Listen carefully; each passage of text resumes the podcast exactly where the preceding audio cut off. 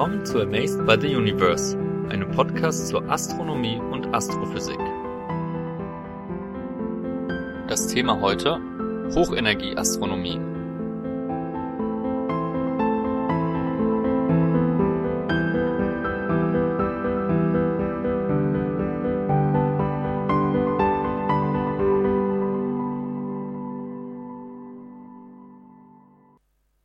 Hallo und herzlich willkommen zur vierten Folge von ABU.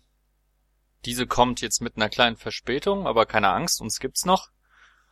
Nennen wir es mal eine Sommerpause, die wir hinter uns haben. Na gut, tatsächlich lag einfach sehr viel Arbeit auf dem Schreibtisch und die musste abgebaut werden, bevor ich mich hier an die Folge dran setzen konnte. Aber jetzt habe ich es endlich geschafft, so dass die Folge auch online gehen kann. Und heute soll es um Astronomie bei hohen Energien gehen und was verstehen wir jetzt eigentlich darunter? Im Prinzip geht es um Beobachtungen bei kleinen Wellenlängen. Das heißt, was man ja so kennt, sind optische Beobachtungen und ja, zum optischen Wellenlängenbereich, da zählt man so den Bereich zwischen 400 und 700 Nanometern und darunter schließt sich im elektromagnetischen Spektrum die Ultraviolettstrahlung an und bei Wellenlängen, die noch kürzer sind, spricht man dann auch irgendwann von der Röntgenstrahlung. Und dieser Bereich, je nach Definition, beginnt der ungefähr bei Wellenlängen von 10, 12 Nanometern und zieht sich dann zu Wellenlängen im Pikometerbereich hin. Wobei man dazu sagen muss, dass gerade bei diesen hohen Energien, also bei diesen hohen Photonenergien, man auch eher von ja eben von der Energie der Photonen spricht, anstatt von ihrer Wellenlänge oder Frequenz. Die Energie lässt, eines Photons lässt sich aus der Frequenz beziehungsweise der Wellenlänge einfach ermitteln. Das ist, äh, das ist die Frequenz des Photons multipliziert mit dem Planck'schen Wirkungsquantum, also im Prinzip einer Naturkonstante. Und der Röntgenbereich, der überspannt einen Energiebereich von ungefähr 100 Elektronenvolt bis 500 Kiloelektronenvolt. Im Vergleich die Energien im optischen Bereich liegen so ungefähr bei einem Elektronenvolt. Geht man dann noch zu höheren Energien hin, dann kommt man in den Bereich der Gammastrahlung hinein. Also so ab 500 Kiloelektronenvolt spricht man dann eben von der Gammastrahlung und die kann eben ganz hohe äh, Energien annehmen bis ja bis hin in den Teraelektronenvolt-Bereich hinein. Und tatsächlich gibt es im Universum auch durchaus Quellen, die Strahlung bei diesen hohen Energien absondern. Ja, das können unterschiedliche Prozesse sein, die da eine Rolle spielen. Zum Beispiel beobachtet man hochenergetische Strahlung bei Supernova-Explosionen, aber vor allem auch bei unterschiedlichen Akkretionsmechanismen, das heißt bei Materieakkretion, zum Beispiel um schwarze Löcher herum, also insbesondere bei aktiven Galaxienkernen, das heißt, wenn in einer Galaxie sich so ein extrem massereiches schwarzes Loch im Zentrum befindet und Materie in der Nähe ist, die auf das schwarze Loch einfällt, dann wird Strahlung hoher Energien erzeugt und abgestrahlt. Und wo man auch hohe Energien beobachtet, ist, wenn Teilchen zu hohen Geschwindigkeiten hin beschleunigt wird, zum Beispiel in Jets, die auch gerade bei solchen Akkretionsprozessen auftreten, ja, wenn diese hochbeschleunigten Teilchen eben auf umgebendes Material treffen, dann entstehen an dieser Stelle oft Stoßfronten, von denen auch hochenergetische Strahlung ausgeht. Und das Besondere jetzt bei der Hochenergieastronomie ist, dass die Beobachtung eben nicht ganz so einfach ist. Und zwar liegt es vor allem an der Atmosphäre, die ist eben nicht durchlässig für elektromagnetische Strahlung aller Wellenlängen sondern absorbiert zum Teil auch die Strahlung, die aus dem Weltraum kommt. Also gerade das sichtbare Licht, das wir auch beobachten können, das durchdringt die Atmosphäre. Es treten zwar Brechungen und Verzerrungen auf, aber im Prinzip kann das Licht ja eben auch beobachtet werden. Das ist das sogenannte optische Fenster der Atmosphäre. Im infraroten Bereich gibt es auch Wellenlängenbereiche, in denen man beobachten kann. Aber ansonsten ist die Atmosphäre kaum noch durchlässig. Es gibt noch einen großen Bereich bei langen Wellenlängen, also bei Radiowellen. Und zwar beginnt da dieses Radiofenster irgendwo bei einigen Zentimetern und zieht sich bis äh, 10, 20 Metern Wellenlängen hin. In diesem Bereich lässt sich Strahlung aus dem Weltraum eben noch beobachten. Noch langwelligere Radiowellen werden dann wiederum von der Ionosphäre reflektiert. Und auf der anderen Seite eben bei hohen Energien blockiert eben die Atmosphäre auch die elektromagnetische Strahlung aus dem Weltraum. Das ist auf der einen Seite auch gut so, weil wir und alle Organismen auf der Erde vor dieser Strahlung geschützt werden, aber auf der anderen Seite macht es eben die Beobachtung schwierig. Das heißt, wenn man jetzt wirklich Astronomie bei diesen hohen Energien betreiben möchte, dann hat man im Prinzip nur zwei Möglichkeiten. Die eine ist relativ offensichtlich. Man geht in den Weltraum, das heißt, man baut Teleskope, die in den Weltraum geschossen werden. Und da gibt es auch eben Teleskope, die für den Röntgen- und Gamma-Bereich konzipiert wurden. Wobei auch da die Konzeption eines solchen Gerätes nicht so einfach ist, weil bei diesen hohen Energien eben die Strahlung auch nicht einfach wie bei so einem optischen Teleskop am Spiegel reflektiert wird. Da gibt es spezielle Teleskoptypen, mit denen man die Strahlung dann auch tatsächlich bündeln und äh, beobachten kann. Die andere Möglichkeit ist, dass man die Strahlung indirekt beobachtet, und zwar doch wieder vom Boden aus. Und darum soll es auch heute hauptsächlich gehen, und zwar die Gammastrahlenbeobachtung vom Boden aus. Und zwar, wenn die hochenergetische Gammastrahlung auf die Atmosphäre auftrifft, dann wechselwirkt sie eben auch mit den Teilchen in der Atmosphäre und entlädt sozusagen auch in der Atmosphäre ihre Energie. Und es entstehen zum Teil Elementarteilchen, und zwar nicht vereinzelt, sondern in Abhängigkeit von der Energie, die durch so ein Gamma-Photon eingebracht wird, entstehen wirklich kaskadenartig ganze Teilchenschauer. Das heißt, die ganze Energie muss ja irgendwie abgebaut werden.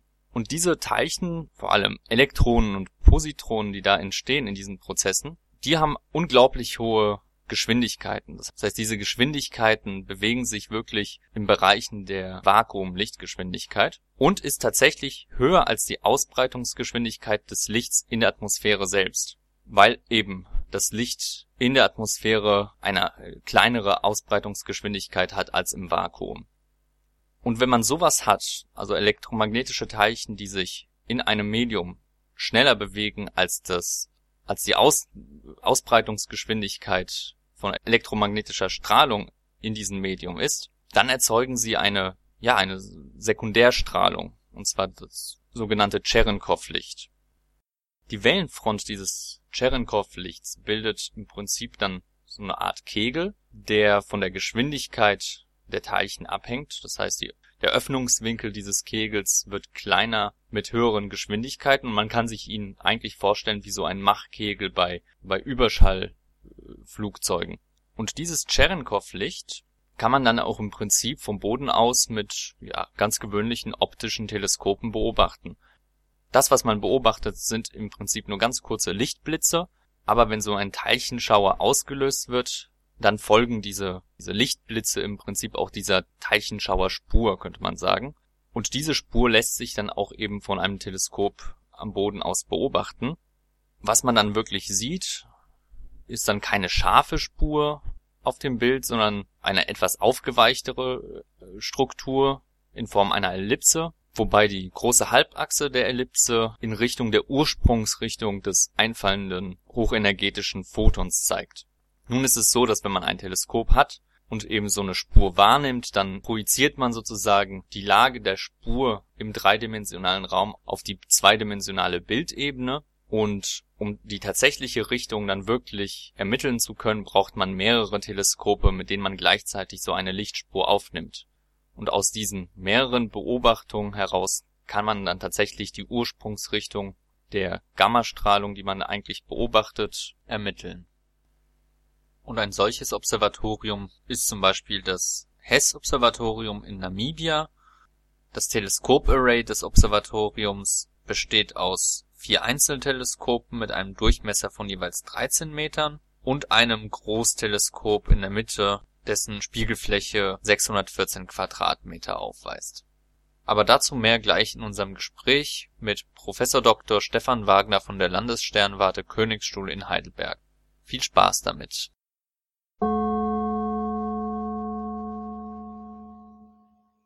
Wir möchten uns heute so ein bisschen über einen Aspekt unterhalten, der vielleicht nicht jedem ganz geläufig ist, und zwar über die Astronomie oder die Astrophysik im hochenergetischen Bereich.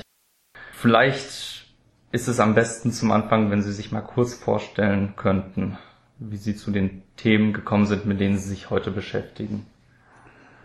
Gut, also die Arbeiten, die mich dazu geführt haben, Hochenergie-Astrophysik zu betreiben, stammen eigentlich aus Arbeiten, die ich schon sehr früh nach der Promotion gemacht habe, bei denen es interessanterweise um Radioastronomie ging, also eigentlich bei den äh, geringsten Photonenergien, bei den größten Wellenlängen. Äh, es ist allerdings so, dass viele von den Prozessen, die man in der Radioastronomie beobachtet, der Hintergrund der Strahlungsprozesse, die sogenannte Synchrotronstrahlung, voraussetzt, dass man es tatsächlich im Weltall mit hochrelativistischen Teilchen zu tun hat, die diese niederfrequente Radioemission aussenden. Diese Teilchen selbst sind allerdings hochrelativistisch, haben also eine sehr hohe Teilchenenergie.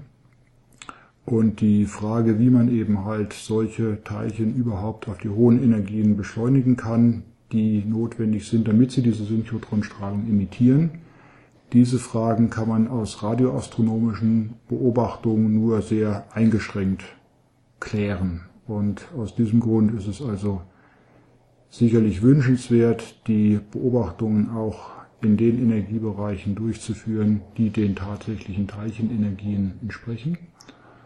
Und äh, das führte dann eben halt zu dem Interesse an äh, Hochenergie-Astrophysik die ich in all seinen Elementen, also der Röntgenastronomie, der Gammaastronomie mit Satelliten und der Gammaastronomie vom Boden, also dem sogenannten Hochenergie-Gamma-Bereich äh, in den letzten zehn Jahren, 20 Jahren betrieben habe. Das heißt, zusammengefasst beschäftigen Sie sich oder die Hochenergie-Astrophysik beschäftigt sich, wenn es um die Beobachtung geht, eben um Strahlung die ungefähr bei der Röntgenstrahlung beginnt oder bei hochfrequenter Strahlung.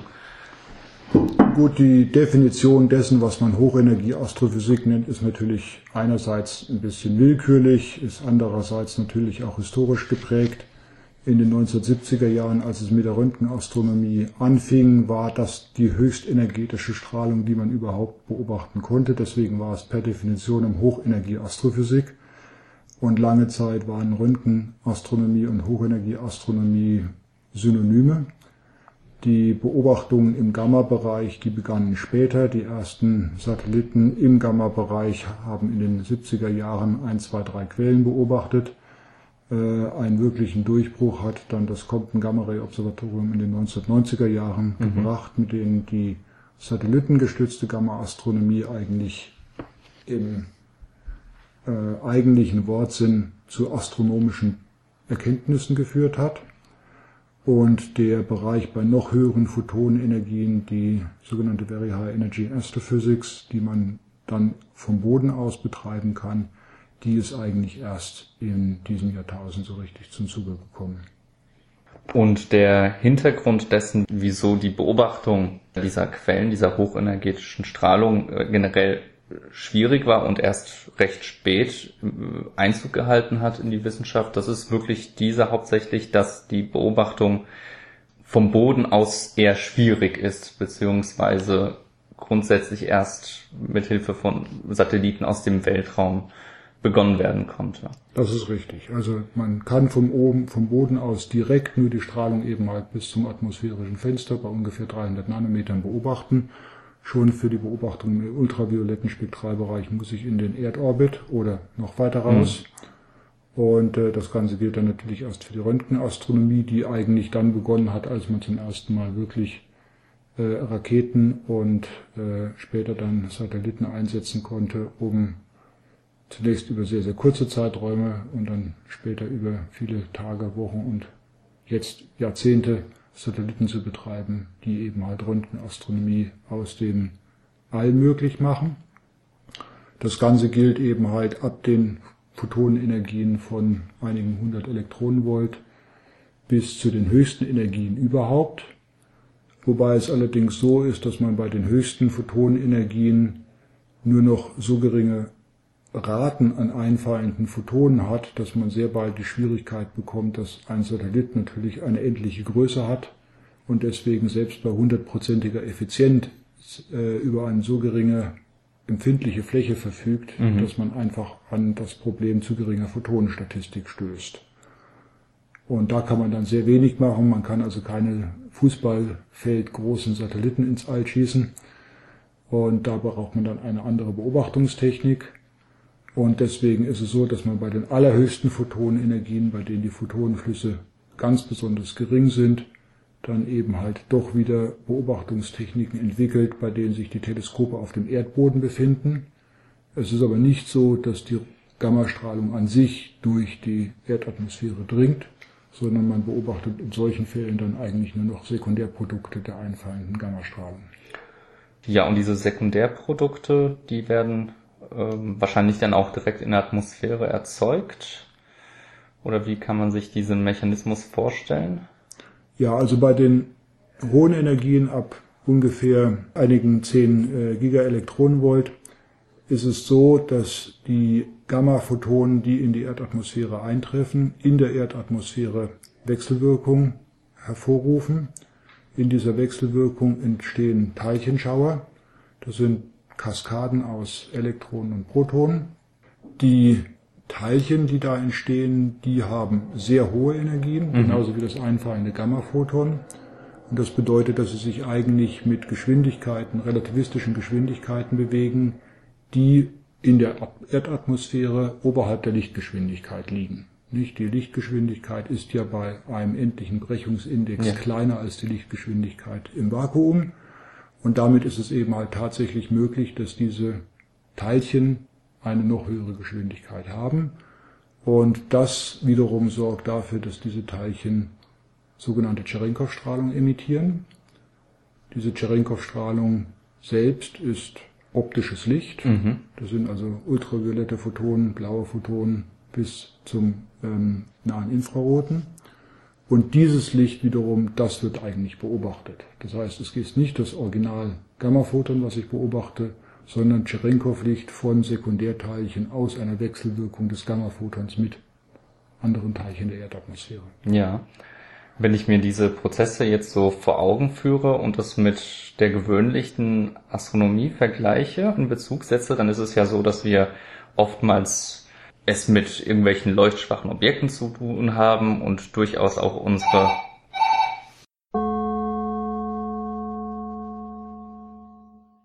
Ähm, worauf ich hinaus wollte, war der Unterschied zu gewöhnlichen Beobachtungen. Wenn ich mir so eine Quelle im Weltraum anschaue, dann ist sie ja, bleibt sie an einer Stelle und ich habe eventuell die Möglichkeit, falls sie leuchtschwach ist, lange Belichtungszeiten anzugehen. Aber das ist ja, das wird ja bei dieser äh, Sekundär- oder äh, Strahlung oder dieser Gamma, bei diesen Gammastrahlen aus der Atmosphäre ja anders sein. Ich, das werden ja wahrscheinlich kurze äh, Prozesse sein oder kurzzeitige Prozesse sein, also wirklich kurze Blitze, sehe ich das richtig? Das ist richtig. Also wenn ich ein einzelnes Gammaphoton habe, dann fällt dieses einzelne Gammaphoton in die Atmosphäre ein, erzeugt einen solchen Licht Luftschauer. Diese Teilchen im Luftschauer erzeugen, wie gesagt, diese Cherenkov-Strahlung, aber man sieht diese Cherenkov-Strahlung tatsächlich nur für einen ganz kurzen Moment, nämlich so lange, wie eben halt diese sogenannte Schauerfront über den Beobachterort hinwegstreicht. Und das ist tatsächlich ein Zeitraum von nur wenigen Nanosekunden. Das bedeutet, man sieht einen Blitz, der eben halt nur wenig Nanosekunden lang ist. Aber das ist der Blitz, den ich von einem einzelnen Photon bekomme. In dem Moment, wo ein zweites Photon kommt, aus exakt derselben Richtung, mit exakt demselben resultierenden Schauer, hätte ich danach eben halt einen zweiten Blitz, der ebenfalls 10 Nanosekunden dauert. Das heißt, jeder einzelne Blitz markiert ein einzelnes einfallendes Gammaphoton. Und in dem Zusammenhang ist das natürlich dann genauso wieder wie in der konventionellen Astronomie, wo ich ja auch im Prinzip Ja. einzelne Photonen zählen kann. Es ist nur so, dass die Rate, mit der die Photonen in der Gamma-Astronomie eintreffen, sehr, sehr viel geringer ist als die Rate, mit der sie eben halt beispielsweise in der optischen Astronomie eintreffen. Selbst die schwächsten optischen Quellen, die wir eben halt mit den größten Teleskopen beobachten können, haben einen sehr viel höheren Photonenstrom als derjenige, den wir im Bereich von zum Beispiel Teraelektronenvolt wahrnehmen. Das heißt, die Photonen sind einfach viel, viel seltener oder treffen sehr viel seltener ein. Ja. Und der andere Aspekt ist doch dann wahrscheinlich auch, dass man ja eben einen bestimmten Bereich sich in der Atmosphäre anschaut, beziehungsweise darauf wollte ich eh noch hinaus, ähm, wie man sich das Blickfeld dieser, dieser Teleskopanordnung vorstellen kann. Also wie entscheide ich, wo ich hinschaue, beziehungsweise wie ermittle ich nachher tatsächlich die Einfallsrichtung des, des Gamma-Photons? Ja. Also es ist so, dass die Teleskope, das sind ganz normale Teleskope in dem Sinne, dass es eben halt äh, Spiegelflächen sind, die dieselbe Aufgabe haben wie die Spiegelflächen von einem optischen Teleskop, nämlich den Licht zu sammeln, zu fokussieren auf eine Kamera, mit der ich dann eben halt diese Strahlung nachweise. Und es ist ja letztlich optisches Licht, was ich nachweise. Mhm. Das heißt, ich habe eigentlich, wie in einem richtigen Teleskop auch, einen Hauptspiegel. Dieser Hauptspiegel sammelt das Licht und entweder fokussiert er es direkt auf eine Kamera oder aber er fokussiert es zunächst auf einen Sekundärspiegel und mit dem Sekundärspiegel ja. äh, wird es dann auf eine Kamera fokussiert. Und die Kamera hat auch dieselbe Aufgabe wie in der optischen Astronomie, nämlich das einfallende Licht aufzuzeichnen und eben halt ein Abbild zu erzeugen, das ich dann analysieren kann. Das Gesichtsfeld dieser Teleskope ist größer, als man es bei konventionellen optischen Teleskopen kennt. Es beträgt zum Beispiel bei dem HESS-Teleskoparray, was wir in Namibia betreiben, 5 Grad pro für jedes Teleskop und ist damit so groß, dass ich dieses Teleskop einfach direkt auf die Quelle richte, die ich beobachten möchte, wie in der optischen Astronomie auch. Ich richte das Teleskop direkt da drauf. Es ist nur so, dass ich die Gammastrahlen, die von diesem Objekt dann ausgehen, als Abbild des Luftschauers beobachte und das stellt sich im Kamerabild dar als eine ungefähr elliptische Verteilung, mhm. dessen große Halbachse direkt auf die Quelle zeigt. Und damit habe ich eine Richtungsinformation darüber, wo dieses Gammaphoton grundsätzlich herkommt. Aber das ist natürlich nur eine Richtungsinformation. Wenn ich das genauer haben möchte, dann ist es sinnvoll, denselben Gammaschauer von einer leicht unterschiedlichen Richtung ebenfalls zu beobachten, also zwei Teleskope zu kombinieren, Stereoskopie zu betreiben, so wie das das Auge mhm. auch tut oder der Feldstecher. Und dann habe ich eben halt letztlich zwei Bilder ein und desselben Lichtluftschauers und kann eben halt dann aus einfacher Triangulation den tatsächlichen Ursprungsort dieses Luftschauers oder die Einfallsrichtung des Gammaphotons äh, rekonstruieren. Und aus diesem Grund ist es sehr hilfreich für die Auflösungsgenauigkeit eines solchen Gamma-Teleskops, wenn man es nicht alleine betreibt, sondern in Kombination in sogenannter Stereoskopie oder eben halt noch besser drei, vier, fünf oder noch mehr Teleskope zu kombinieren, um auf die Art und Weise die Ursprungsrichtung genauer festlegen zu können. Ja, bei dem Hess-Observatorium in Namibia sind das ja, glaube ich, insgesamt fünf Teleskope.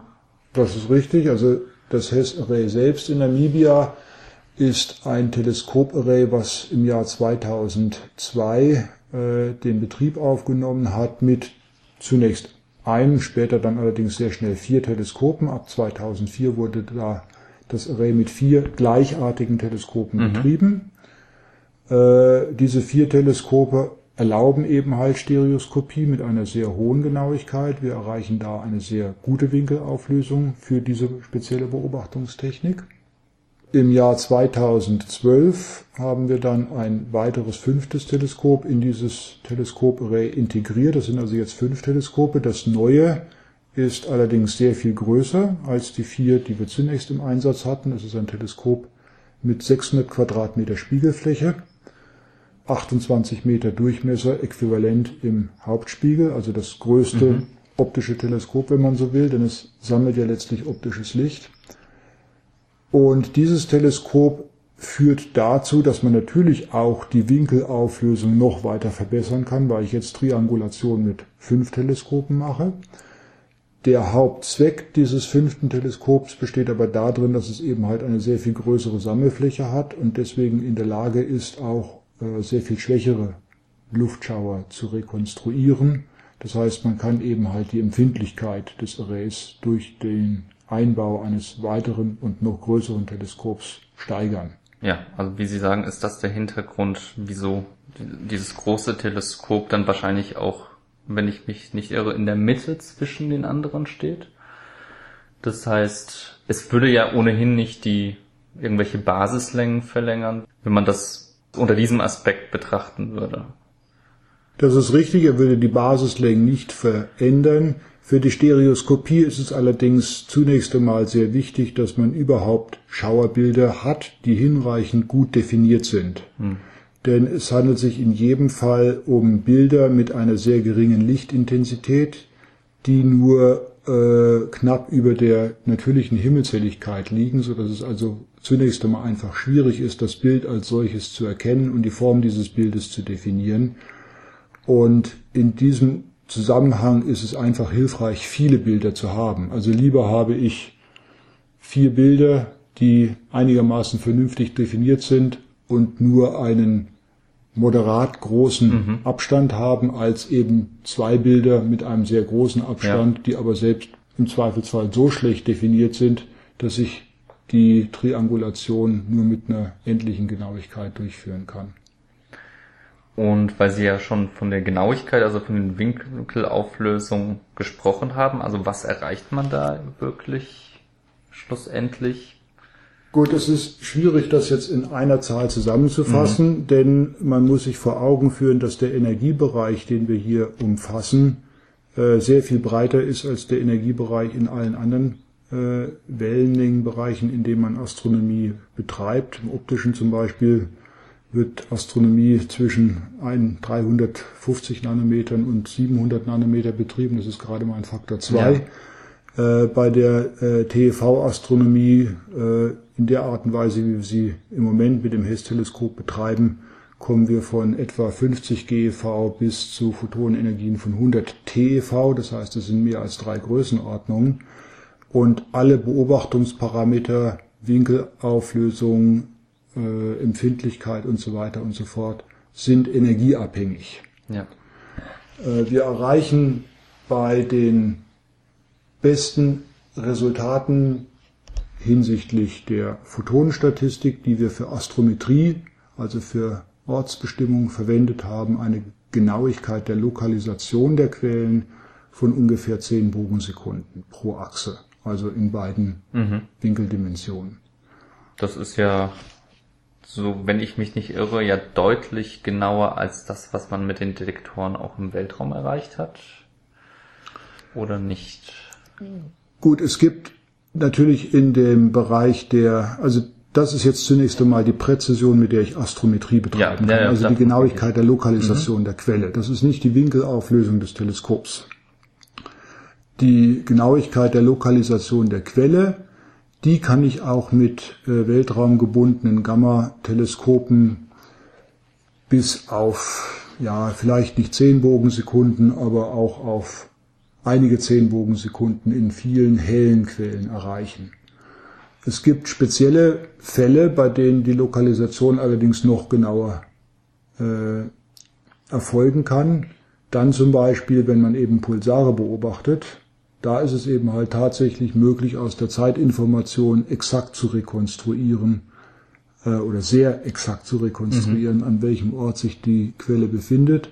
Und da kann man auch in der satellitengestützten Gamma-Astronomie noch eine etwas höhere Winkelauflösung oder eine etwas höhere astrometrische Genauigkeit erreichen.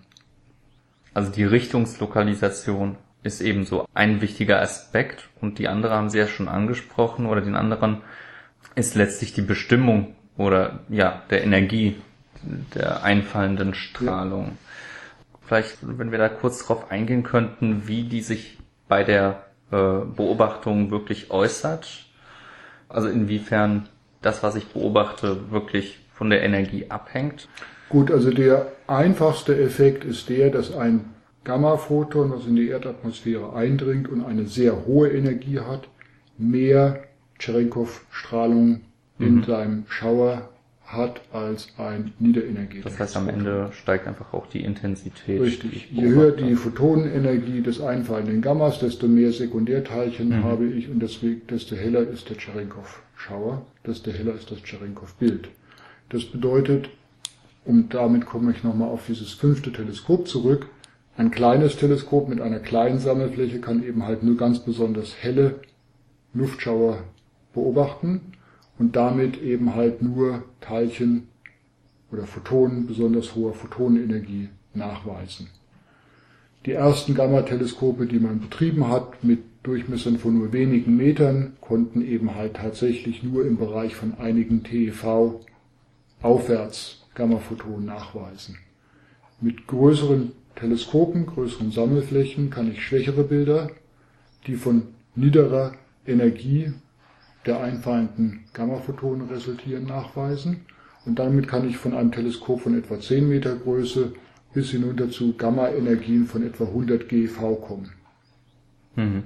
Mit dem größten Teleskop, was wir jetzt in Hess gebaut haben, erreichen wir auch tatsächlich noch schwächere Schauer und deswegen glauben wir, dass wir hier möglicherweise in den Bereich von einigen wenigen 10 Gigaelektronenvolt vordringen können.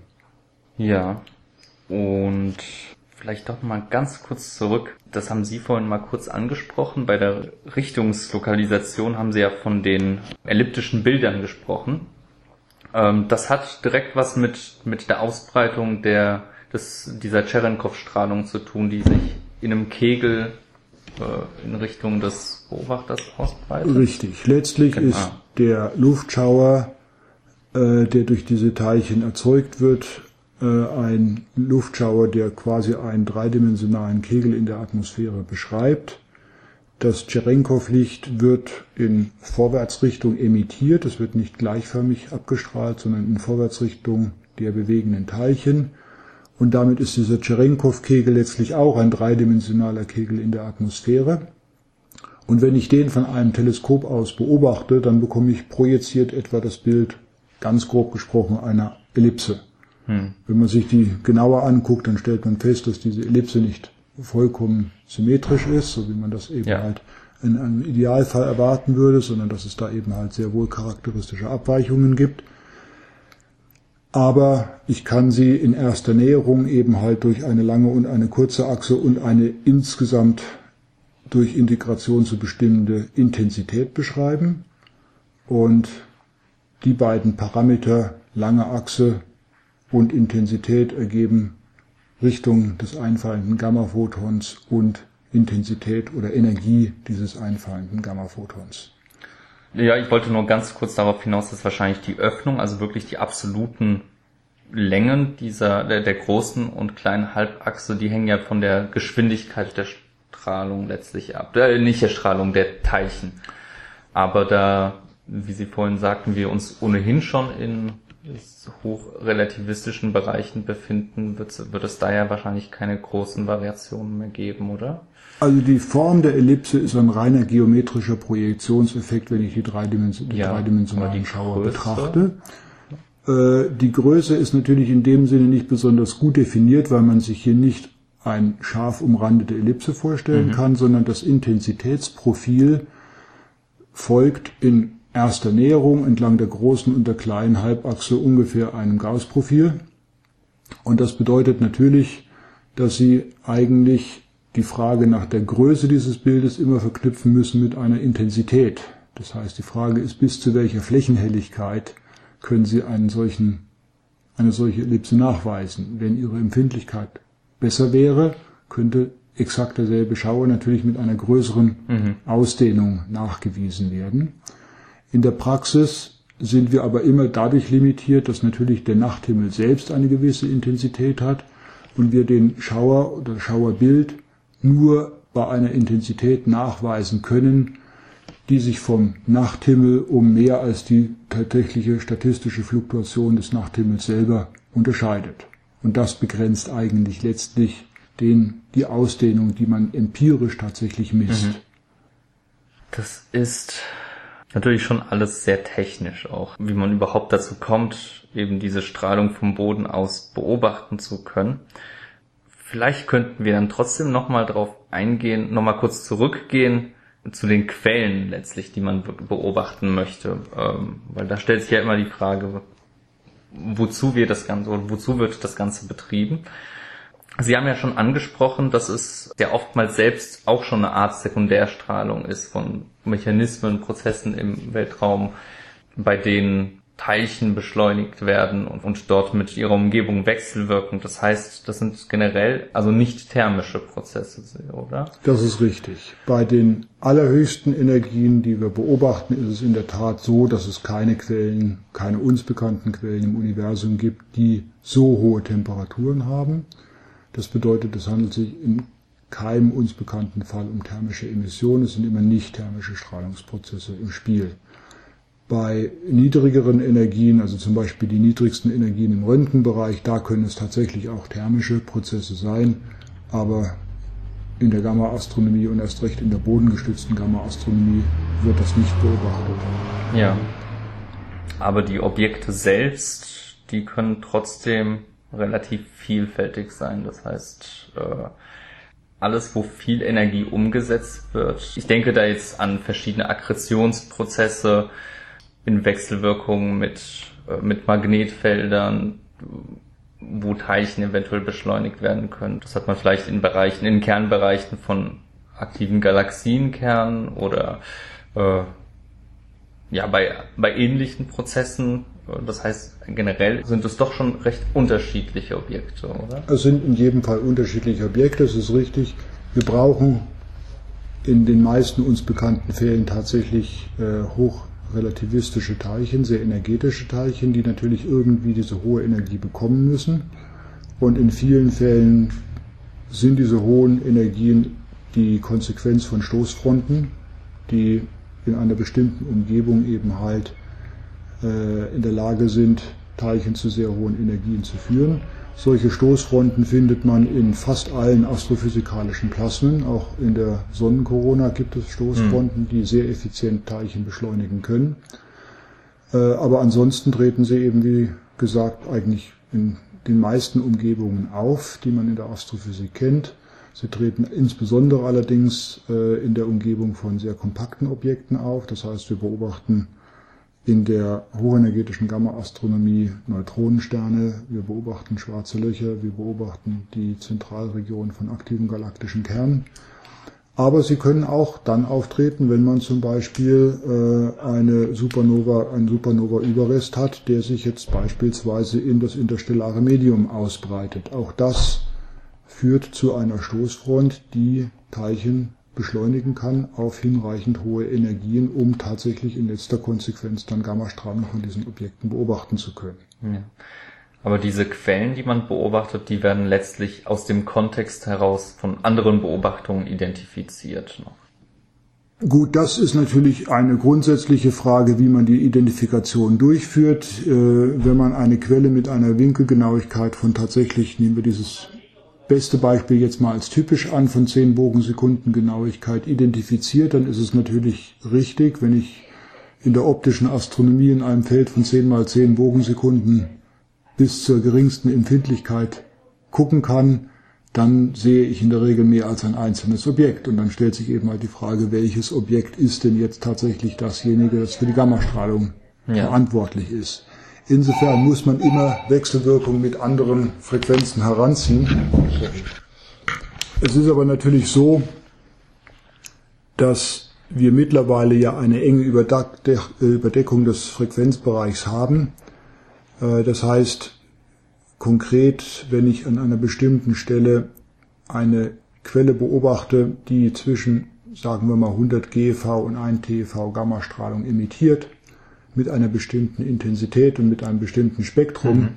erwarte ich eigentlich oder kann ich auch erwarten, eine Vorhersage treffen zu können, mit wie hoher Intensität dieselbe Quelle beispielsweise bei einer Energie von einem GeV abstrahlt. Das heißt, ich kann mich dann um Gamma-Astronomie im Bereich der 1 GeV-Strahlung kümmern, die ich mit Satelliten beobachte, kann versuchen, dieselbe Quelle zu identifizieren, Dieselbe Quelle, wenn ich sie auch bei niedrigen Gamma-Energien nachweisen kann, strahlt eventuell auch harte Röntgenstrahlung mhm. ab. Das heißt, ich kann dann schauen, ob ich dieselbe Quelle auch im Bereich der harten Röntgenstrahlung sehe. Eine Quelle, die harte Röntgenstrahlung abstrahlt, strahlt vielleicht auch weiche Röntgenstrahlung ab. Das heißt, mit einer endlichen Wahrscheinlichkeit kann ich die auch im Bereich der weichen Röntgenastronomie beobachten. und so weiter und so fort. Das heißt, ich kann dann auch schauen, ob dieselbe Quelle eventuell auch Radioemissionen, ebenfalls nicht thermische Strahlung emittiert oder aber ob es an der Stelle zum Beispiel einen Supernova-Überrest gibt, nachdem ich den eben gerade erwähnt habe, als eine mögliche Quelle von Stoßfronten und damit eine Quelle von Gamma-Emissionen bei höchsten Energien.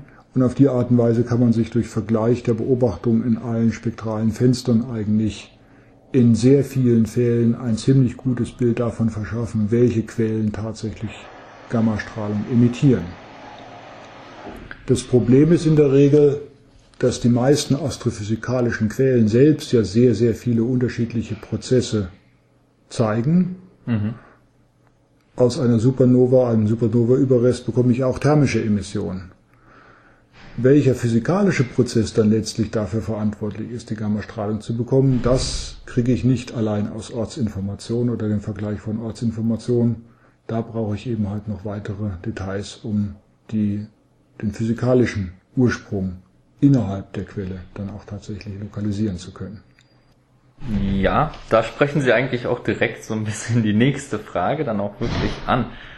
Gibt es bestimmte Quellen, für die Sie sich insbesondere interessieren? Ähm, das heißt, für irgendwelche physikalischen Prozesse, die da eine Rolle spielen und was, was Ihnen dann wirklich auch am Herzen liegt im Zusammenhang mit, mit, mit Gamma-Beobachtung? Gut, im Bereich der Gamma-Astronomie sind wir noch in einem äh, sehr jungen Zustand dieses äh, Gebietes. Die, dieses Fenster des elektromagnetischen Spektrums wurde ja erst vor zehn Jahren geöffnet. Das heißt, es sind relativ wenig Quellen, die man dann auch wirklich tatsächlich alle kennt. Heißt, man und ist noch in der Phase sich, des Lernens. Man hat sich eben halt auch wirklich mit allen Quellen ein Stück weit angefreundet und hat also in jeder Quelle eigentlich eine interessante Fragestellung, die man verfolgen möchte und die man besser verstehen will. Äh, die Fragestellungen, die mich letztlich in die Hochenergie-Gamma-Astronomie geführt haben, war tatsächlich der, das Interesse an einem besseren Verständnis an den Prozessen in aktiven galaktischen Kernen, die zu denjenigen Quellen gehören, die wir tatsächlich in allen spektralen mhm. Fenstern mhm. eben halt beobachten können, bis hinauf zu den höchsten Energien und äh, die aufgrund ihrer großen Entfernungen natürlich auch implizieren, dass es sich um die leuchtkräftigsten Gamma-Emitter überhaupt handelt. Und wie jetzt genau diese Prozesse, die ohnehin ja eine sehr hohe Effizienz zeigen in allen Bereichen des elektromagnetischen Spektren, wie diese Quellen eben halt auch diese hohe Effizienz bei den allerhöchsten Photonenergien äh, aufrechterhalten und auf die Art und Weise zu einer äh, zu einem wichtigen Beitrag der äh, Strahlung im Universum bei höchsten Energien beitragen. Das hat eine oder das war eine der zentralen Fragestellungen, die mich für die Hochenergie-Gamma-Astronomie begeistert hat. Ja, Sie sagten ja gerade selbst, dass es ein junges Feld ist und gerade das Hess-Observatorium, wie es heute be besteht, wird wie lange betrieben jetzt? Also wir haben das Hess-Experiment seit ungefähr dem Jahr 2000 aufgebaut. Im Jahr 2002 war das erste Einzelteleskop einsatzbereit und die ersten Beobachtungen haben begonnen. Äh, parallel zum Betrieb dieses ersten Teleskops haben wir mhm. dann das zweite, dritte und vierte Teleskop gebaut. Und seit 2004 ist das Array in der ersten Betriebsphase mit vier 10 Meter Teleskopen äh, komplett und von daher haben wir jetzt mehr als eine Dekade des kompletten Hess-Arrays oder eine ja. Dekade des kompletten Hess-Arrays erreicht. Äh, den Aufbau des fünften, des großen Teleskops, den haben wir im Jahr 2008 begonnen. Im Jahr 2012 war das Teleskop komplett errichtet.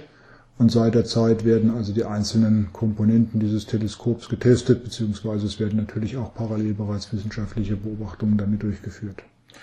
Ja, meine Frage zielt so ein bisschen darauf hinaus, welche Entwicklung jetzt in diesem jungen Feld in den nächsten Jahren zu erwarten ist. Das heißt, worauf wird jetzt der Schwerpunkt wirklich gelegt?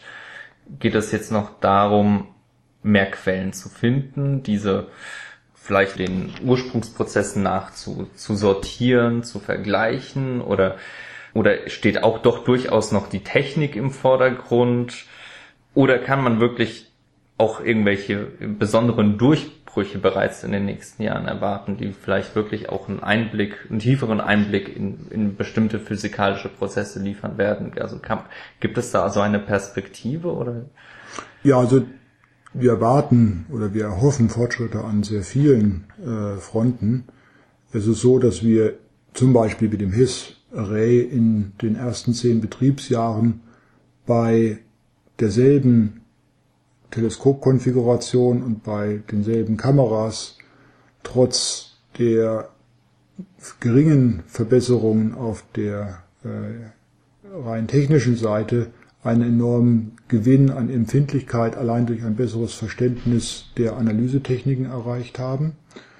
Mit exakt denselben Teleskopen und exakt denselben Kameras sind wir heute um einen erheblichen Faktor empfindlicher, als wir es vor zehn Jahren waren, weil wir das Feld besser verstehen, die Analyse besser verstehen. Mhm. Das war auch einer der primären Ziele des HESS-Experiments. Es ist in der Tat ein Pionierexperiment, mit dem man einfach die Technik besser entwickeln möchte.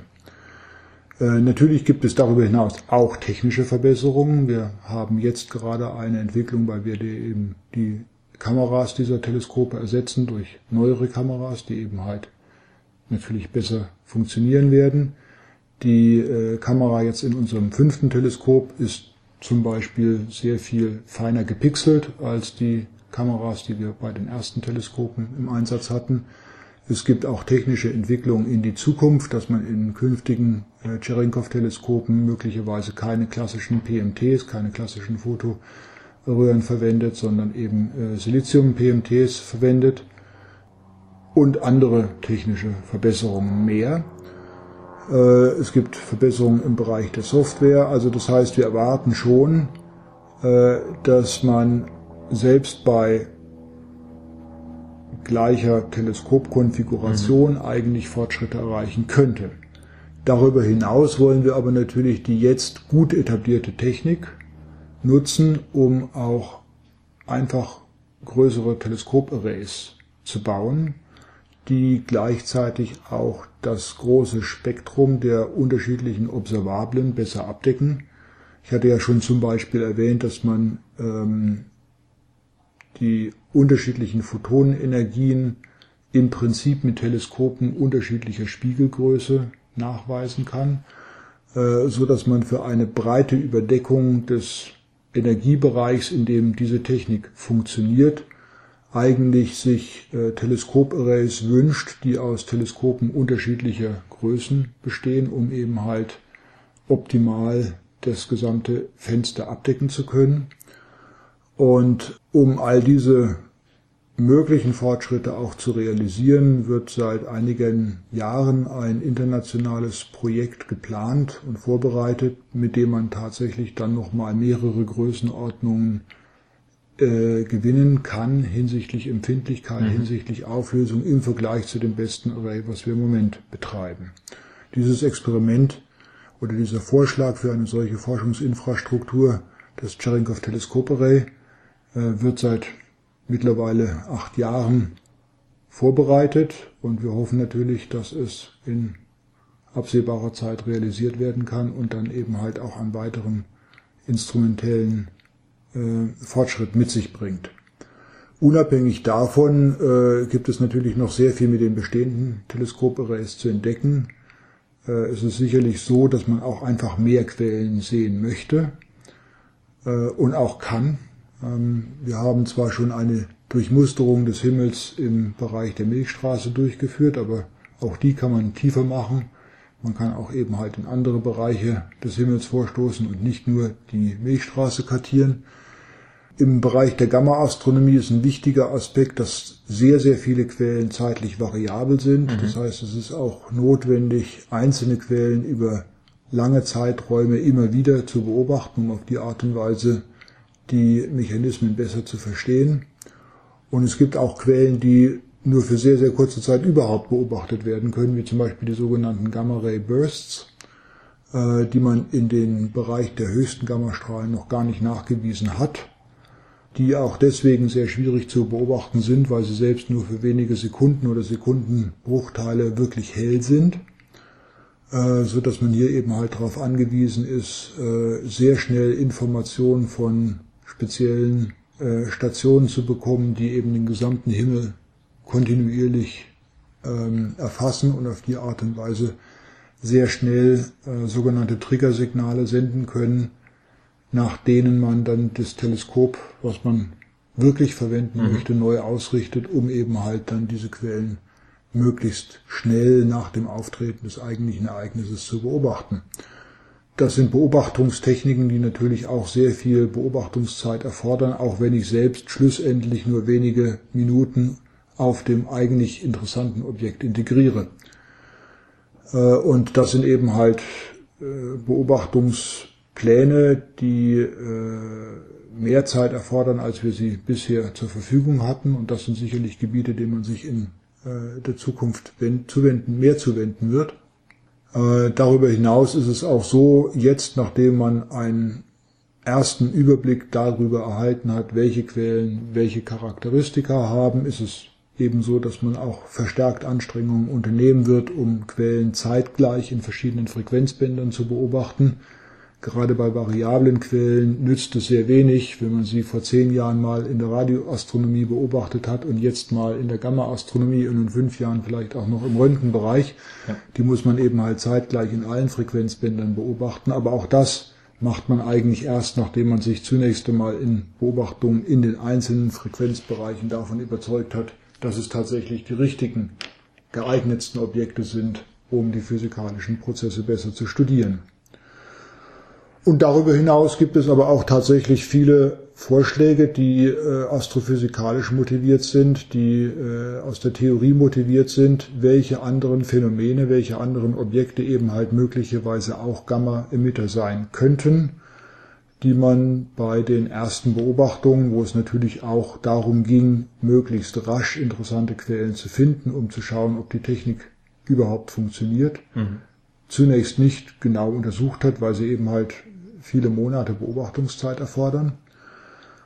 Und da gibt es auch ganz aufregende Projekte, eben zum Beispiel der Vorschlag, dass man möglicherweise mit gamma-astronomischen Messungen auch sogenannte dunkle Materie beobachten kann. Äh, die Vorhersagen in diesem Bereich zeigen allerdings, dass diese Quellen, wenn man sie nachweisen kann, sehr schwache Quellen sein werden. Aber auch diesem Gebiet wird sehr viel Beobachtungszeit in den nächsten Jahren gewidmet werden. Und auch die künftigen Teleskope werden sicherlich diese und andere Fragestellungen, die bisher eben halt noch nicht untersucht werden können, eben halt intensiv verfolgen. Hm. Was, was, für ein Mechanismus spielt da eine Rolle, wenn Sie sagen, dass man da äh, bei der Beobachtung dieser Quellen?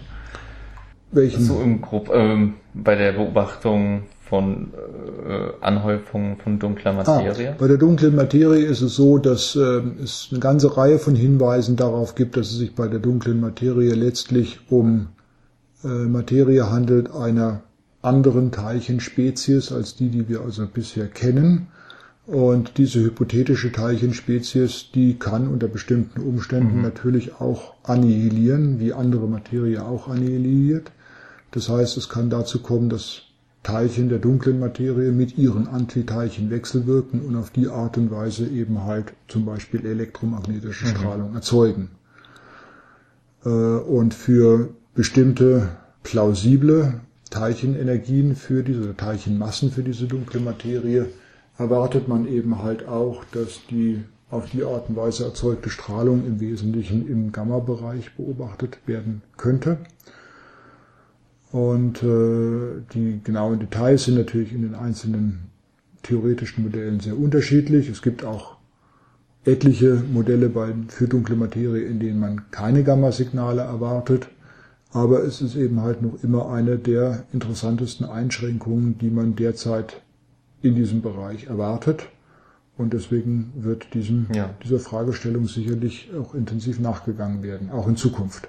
Ich meine, das ist wie bei vielen offenen Fragen, die es gibt, gibt es unterschiedliche Ansätze. Da, reicht es auch, dann müssen wir nicht ins Detail gehen. Mir ging es wirklich nur darum, weil ich da ein bisschen überrascht war, dass auch in diesem Aspekt, unter diesem Aspekt da auch ein Einsatzgebiet zu sehen ist.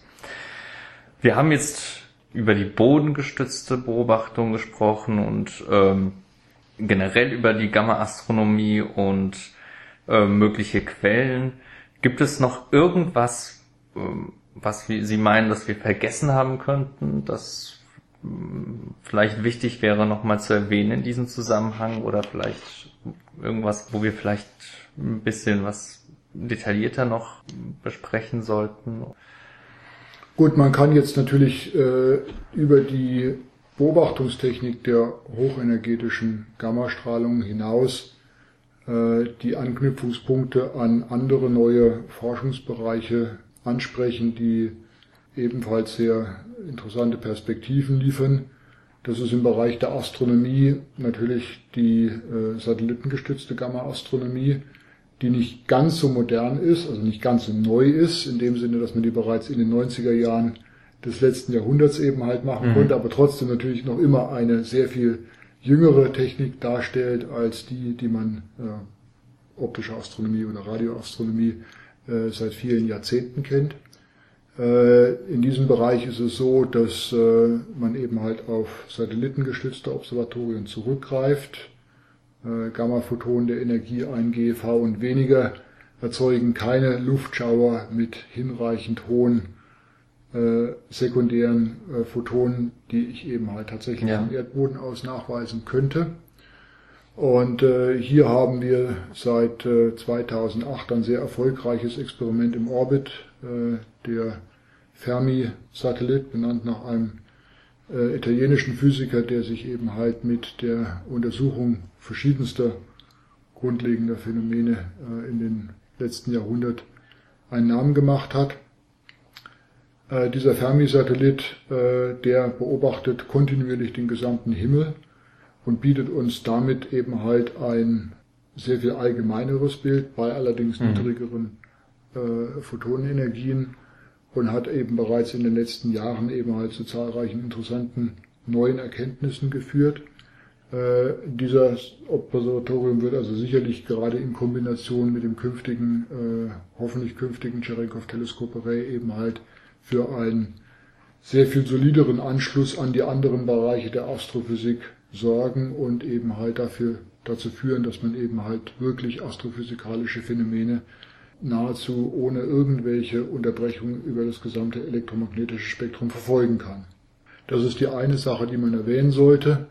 Äh, die, der andere Aspekt ist der, dass man natürlich neben der Gamma-Astronomie, die äh, speziell die Photonen untersucht, die in die Erdatmosphäre eindringen, auch die Primärteilchen dieser Gammastrahlung untersuchen kann. Die Primärstrahlungen sind eben ja hochenergetische Teilchen, die letztlich Gammaphotonen emittieren. Mhm.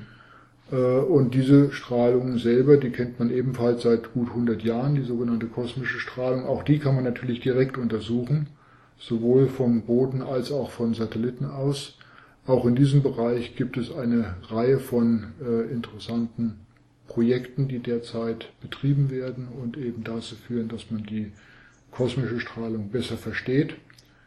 Äh, aber auch hier ist es so, dass wir zum Beispiel noch immer nicht wissen, welche Quellen wie viel zum kosmischen, zur kosmischen Strahlung beitragen. Und diese Frage ist insbesondere bei den allerhöchsten Energien interessant also bei Teilchen, die selbst sehr viel höher energetischer sind als das, was auf der Erde beispielsweise im LHC erzeugt werden kann. Es gibt eben diese kosmischen Beschleuniger, die noch effizienter sind und noch höhere Energien erreichen. Und die kennen wir noch nicht. Ja. Ob man das schlussendlich mit Beobachtungen der kosmischen Strahlung an sich lösen kann, diese Frage, oder ob es eben halt hier eine Kombination mit Gamma-Teleskopen, die eben halt tatsächlich eine hohe Ortsauflösung erlauben, äh, lösen wird, ist nicht klar, aber die Kombination, die möchte man in jedem Fall weiter vorantreiben und auf die Art und Weise auch viele Fragestellungen der kosmischen Strahlung, Ursprung der Quellen, mögliche Zeitmodulation und dergleichen mehr untersuchen. Da gibt es dann auch weitere Techniken, die äh, vielleicht ein noch höheres experimentelles Risiko mit sich bringen, wie etwa der Versuch, ähm, Neutrinos von diesen äh, kosmischen Strahlen der höchsten Energien nachzuweisen. Auch da gibt es äh, einerseits Experimente, andererseits künftige Vorschläge. Diese Experimente werden sicherlich ebenfalls in Kombination mit der Hochenergie-Gamma-Strahlung interessante neue Erkenntnisse liefern, über die man im Moment nur spekulieren kann. Ja, gerade in diesem Bereich denke ich auch, dass die Gamma-Astronomie ja wirklich komplementär ist zur, zur, zur Beobachtung, zur Detektion von, äh, von der kosmischen Strahlung, auch eben in dem Sinne, dass ähm, was die Lokalisation angeht, denn so denn im Prinzip, wenn man sich die kosmische, die, die Verteilung der kosmischen Strahlung, die ja auch wenn, wenn sie bodengebunden äh, detektiert wird, ähnliche Konzepte äh, nutzt wie die Gamma-Astronomie, aber man merkt sehr schnell, dass bis zu gewissen Energien ja die Strahlung scheinbar isotrop aus allen, also nicht aus allen, aber aus vielen Himmelsregionen zu kommen scheint, weil eben diese geladenen Teilchen durchaus im All ja auch noch abgelenkt werden können durch irgendwelche vorkommenden Magnetfelder oder ähnliches. Ich glaube, erst bei ganz hohen Energien gibt es da so einen Iso äh, Isotropiebruch. Gut, also es ist richtig, die Magnetfelder lenken kosmische Strahlung ab. Und äh, natürlich ist die Steifigkeit, so wird die Frage der Trajektorien eben halt charakterisiert. Die Steifigkeit ist bei den allerhöchsten Energien am größten, das heißt, die werden am geringsten abgelenkt. Und deswegen besteht zumindest die Hoffnung, dass man bei den allerhöchsten Energien möglicherweise die Quellen direkt identifizieren kann. Aber die Abweichungen von einer isotropen Verteilung sind im Moment erstens selbst noch nicht besonders signifikant.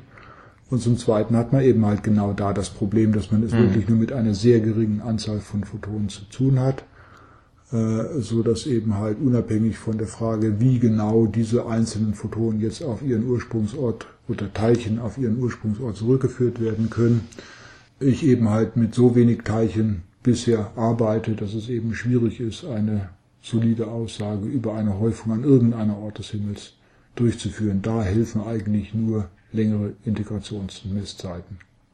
Ja, ich denke, wir haben äh, einen großen Bereich der Hochenergie abgedeckt. Wie so oft sehe ich in meinen Notizen noch viele Lücken, die man hätte über die nächsten drei Stunden, glaube ich, noch füllen können. Wenn man vielleicht noch ein bisschen mehr generell über die Röntgenastronomie noch redet oder in vielen Bereichen vielleicht noch auf die Quellenstärke eingehen kann, aber ich denke, das kann man, glaube ich, auf weitere äh, Folgen äh, ausweiten. Das heißt, falls Sie nichts Besonderes mehr haben, was Sie ansprechen möchten, würde ich mich gerne nochmal bedanken. Und ich denke, ja, ich denke, das wird unseren Hörern doch ordentlichen äh, Eindruck gegeben haben über die Gamma-Astronomie und die Hochenergie-Astrophysik insgesamt. Danke sehr. Besten Dank.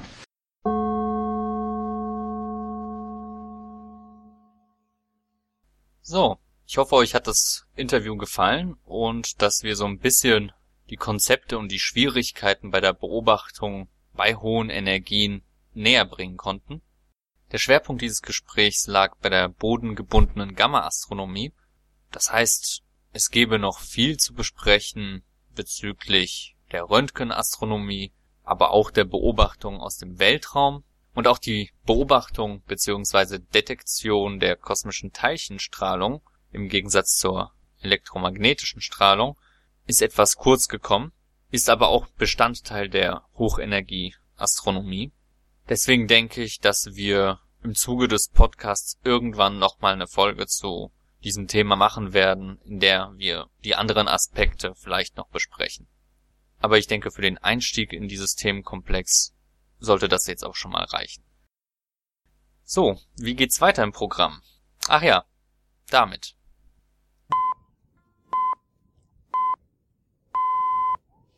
Die Nachrichten.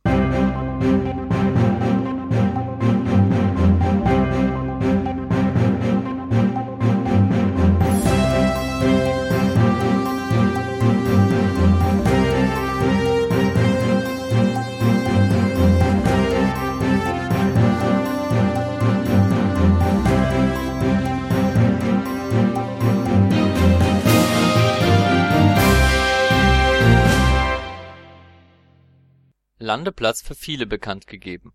In einem zweitägigen Auswahlverfahren entschieden die für die Landung auf dem Kometen 67P Churyumov-Gerasimenko verantwortlichen Forscher über die Landestelle der Landeeinheit Philae. Am 15. September gaben sie ihre Entscheidung bekannt. Der so genannte Landeplatz J setzte sich gegen seine vier Mitkandidaten durch.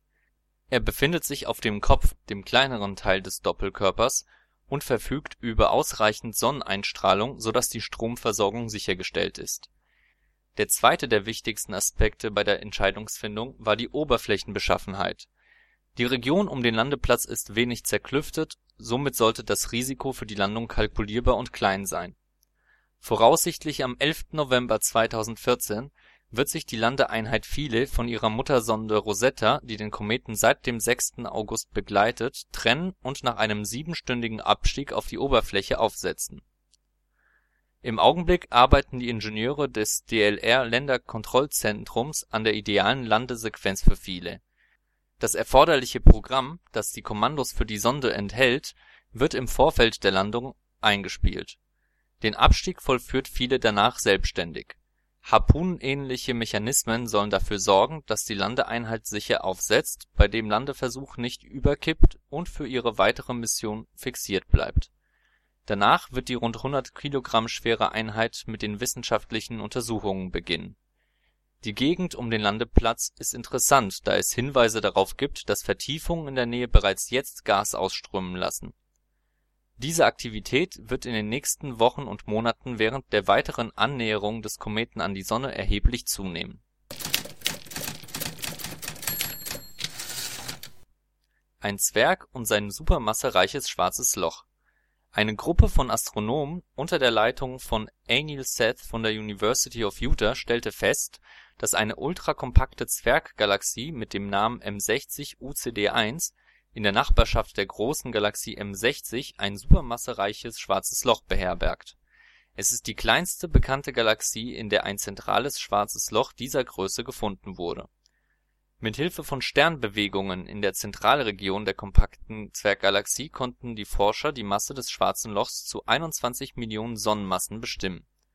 Das entspricht rund 15 Prozent der Gesamtmasse der Zwerggalaxie mit ihren 140 Millionen Sternen die Entdeckung legt nahe, dass auch viele andere ultrakompakte Zwerggalaxien solche zentralen Schwarzen Löcher beherbergen und es sich bei diesen Galaxien um die Reste viel größerer Galaxien handelt, die bei Kollisionen mit anderen Galaxien große Teile ihrer ursprünglichen Struktur und damit ihrer Sterne und Masse verloren haben.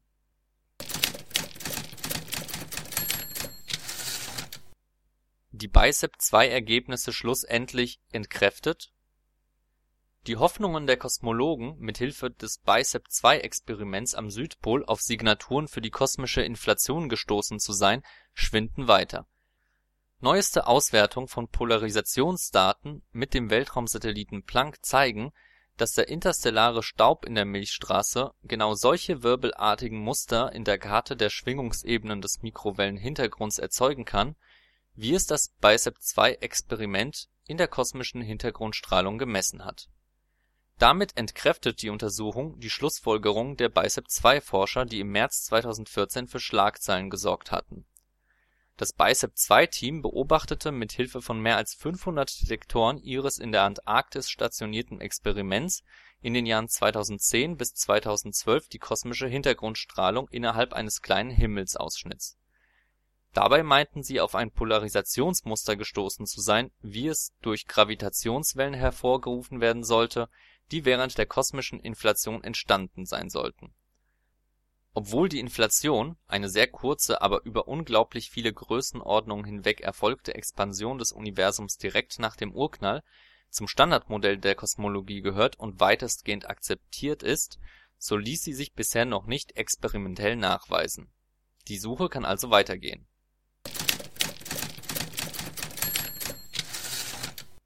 Unglücklich über das irdische Wetter seien sie froh, nicht auf dem Titan zu wohnen.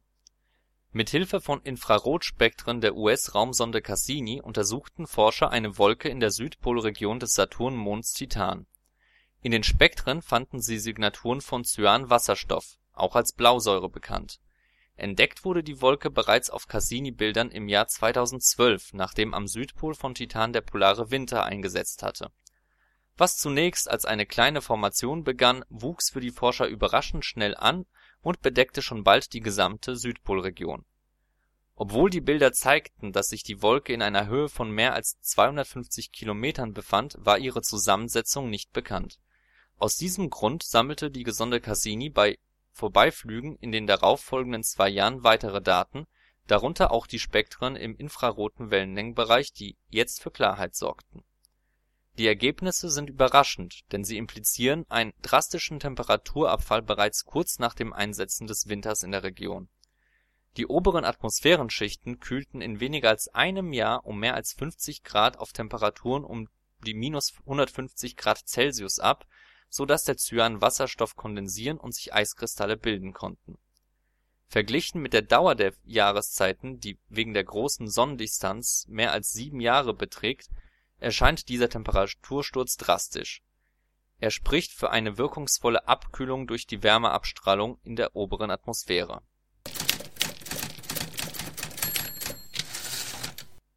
Vorsicht im Orion – Schotter im Anflug Mithilfe des Green Bank Telescope, das mit mehr als 100 Metern im Durchmesser das weltgrößte vollbewegliche Radioteleskop ist, machten Astronomen eine bedeutende Entdeckung im Orionkomplex. Dieses zählt zu den aktivsten Sternentstehungsgebieten am Himmel, befindet sich im Sternbild Orion und erstreckt sich über mehrere hundert Lichtjahre. Bei Beobachtung einer rund zehn Lichtjahre langen Region, die im nördlichen Teil des Komplexes liegt und OMC 2/3 genannt wird, stellten die Astronomen jetzt eine unerwartet intensive Emission im Millimeter-Wellenlängenbereich fest. Sie ist ein Hinweis auf Partikel, die besonders wirkungsvoll Strahlung dieser Wellenlänge aussondern, nämlich solche mit Größen von mindestens einem Millimeter, vielleicht sogar bis hin zu einem Zentimeter dies ist erstaunlich, da sie damit die gewöhnlichen Staubkörner, welche um Protosterne herum beobachtet werden, in ihrer Ausdehnung um das hundert - bis tausendfache übersteigen. Bisher geht die Theorie zur Planetenentstehung davon aus, dass der Staub erst nach dem Kollaps von molekularen Wolken zu jungen Sternen in den protoplanetaren Scheiben zu größeren Strukturen verklumpt. Diese können anwachsen und junge Planetenkerne ausbilden, die dann weitere Materie ansammeln Sollten sich die jetzigen Beobachtungen bestätigen, dann wären die millimetergroßen Staubpartikel eine bedeutende neue Zutat bei der Bildung von Planetensystemen. Die Klumpen könnten als eine Art von Initialzündung zur weiteren Verklumpung dienen und das Anwachsen zu größeren Körpern beschleunigen. Das waren die Nachrichten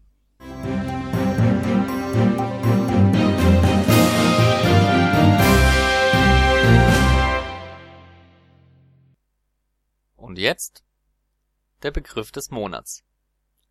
Winkeldurchmesserentfernung Die Winkeldurchmesserentfernung ist eine verwendete Entfernungsangabe im Zusammenhang mit großen Distanzen auf kosmischen Skalen.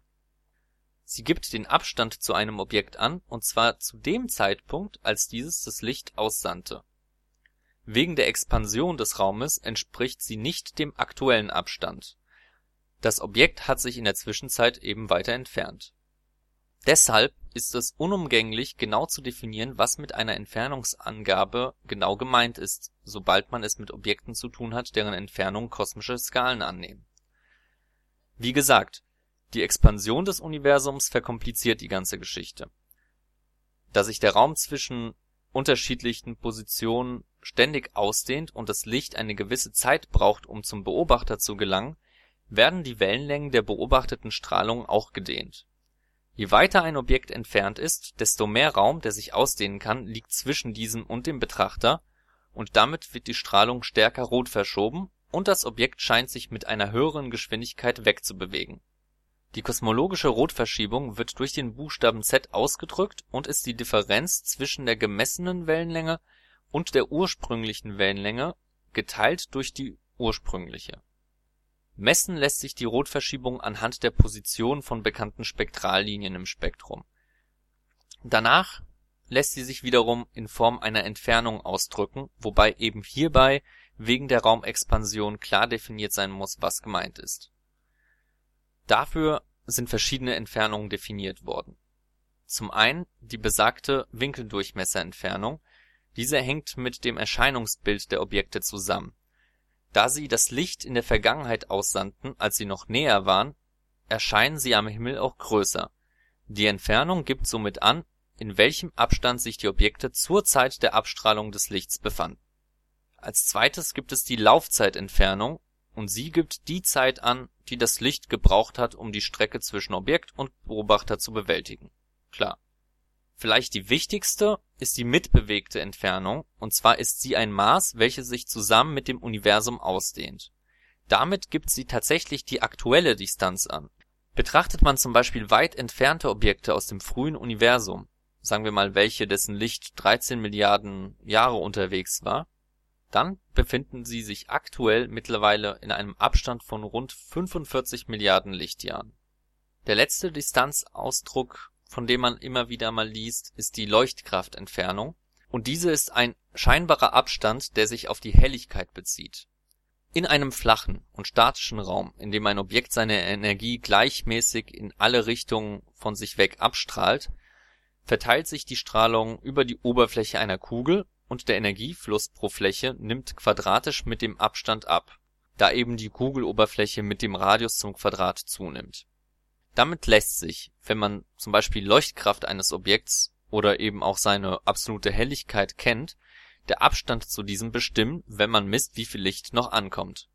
Das ist im Prinzip der Zusammenhang zwischen der absoluten und der scheinbaren Helligkeit bei vergleichsweise kleinen Entfernungen ist das noch kein Problem, doch bei großen Distanzen spielt auch hier wieder die Ausdehnung des Raumes und im Prinzip auch seine Geometrie eine wichtige Rolle. Dadurch erscheinen die Objekte leuchtschwächer bzw. sie erscheinen weiter weg, als sie es sind. Somit nimmt die Leuchtkraftdistanz gegenüber den anderen Entfernungen mit steigender Rotverschiebung erheblich zu. Also das mit der Ausdehnung des Universums ist schon eine spannende Geschichte, wenn man sich das mal wirklich so klar macht, dass das, was wir heute sehen, also dieses sichtbare Universum, obwohl das Licht früher, als es abgestrahlt wurde, die Objekte eben eine kleinere Entfernung zu uns hatten, dass die Abstände eben wirklich größer geworden sind im Laufe der Zeit und dass tatsächlich der heutige Durchmesser des sichtbaren Kosmos deutlich größer ist. Und zwar ist er ungefähr, liegt er bei so 90 Milliarden Lichtjahren. Auf diese Zahl kommt man, wenn man zum Beispiel als Grenze des sichtbaren Universums zum Beispiel die kosmische Hintergrundstrahlung nimmt, also zur Zeit der Rekombinationsphase im Universum, als, als das Universum lichtdurchlässig geworden ist. Und diese, ja, die Hintergrundstrahlung weist eine Rotverschiebung auf von ungefähr z gleich 1091. Ja, und daraus ergibt sich dann eine mitbewegte Entfernung von über 45 Milliarden Lichtjahren. Und das ist dann sozusagen der Radius des heute sichtbaren Universums. Und die Objekte in dieser Entfernung, ja, die entfernen sich von uns heute sogar noch schneller. Das heißt, so wie sie heute aussehen, werden wir sie nie zu Gesicht bekommen. Also es ist schon eine spannende Geschichte. Und diese Zusammenhänge zwischen der Rotverschiebung und den einzelnen Entfernungen in der Kosmologie, die hat Florian Freistetter in seinem Blog Astrodictum Simplex sehr schön zusammengefasst, würde ich sagen. Und ich werde den Beitrag auch verlinken, damit ihr dann nochmal nachlesen könnt, falls, falls es hier zu schnell gegangen ist oder wenn man da vielleicht noch was nachlesen möchte, dann sind da die Konzepte wirklich verständlich illustriert. Und dort findet ihr dann auch einen Graphen, der die verschiedenen Distanzen in Abhängigkeit der Rotverschiebung aufträgt, so dass man eigentlich sehr schnell sieht, wie sich diese Größen zueinander verhalten. Des Weiteren werde ich noch eine Seite verlinken. Ähm, das ist ein Rechner, mit dem man zu einer bestimmten Rotverschiebung sich dann eben die unterschiedlichen Entfernungen berechnen lassen kann. Das kann man online machen, da gibt man in die Maske die unterschiedlichen Parameter ein und kriegt dann eben die Distanzen als Ergebnis. Und das ist eigentlich ganz nützlich, denn wenn man mal wieder hört, dass ein Objekt bei einer bestimmten Rotverschiebung eben beobachtet wurde, dann lässt sich damit sehr schnell die frühere Entfernung, die Lichtlaufzeit und eben die heutige Entfernung des Objekts bestimmen. Und das ist, so eine Entfernung ist dann doch meistens ein bisschen intuitiver und einfacher sich vorzustellen als eben so eine Größe wie die Rotverschiebung. Damit kann man dann schon mehr anfangen. Ja, damit sind wir mal wieder am Ende angelangt. Was bleibt jetzt noch über? Ich möchte mich nochmal herzlich bedanken bei unserem Gesprächspartner, Professor Dr. Stefan Wagner, dafür, dass er sich die Zeit für dieses Projekt genommen hat. Und natürlich möchte ich mich auch bei euch Hörern fürs Einschalten bedanken. Es ist toll, dass ihr noch mit dabei seid. Ähm, in der nächsten Folge wird es um Galaxienentstehung und um die Strukturbildung im Universum im Allgemeinen gehen. Ansonsten wünsche ich euch bis dahin eine schöne Zeit. Geht raus, schaut in die Sterne und wenn ihr zwischenzeitlich Zeit findet, dann kommentiert doch bitte einfach unseren Podcast. Das könnt ihr machen entweder auf den Plattformen, wo ihr die Sendungen bezieht. Dort könnt ihr bestimmt auch Bewertungen abgeben. Macht das, kommentiert die Folgen. Ihr könnt das auch bei Facebook oder bei Twitter machen. Dort sind wir auch zu finden.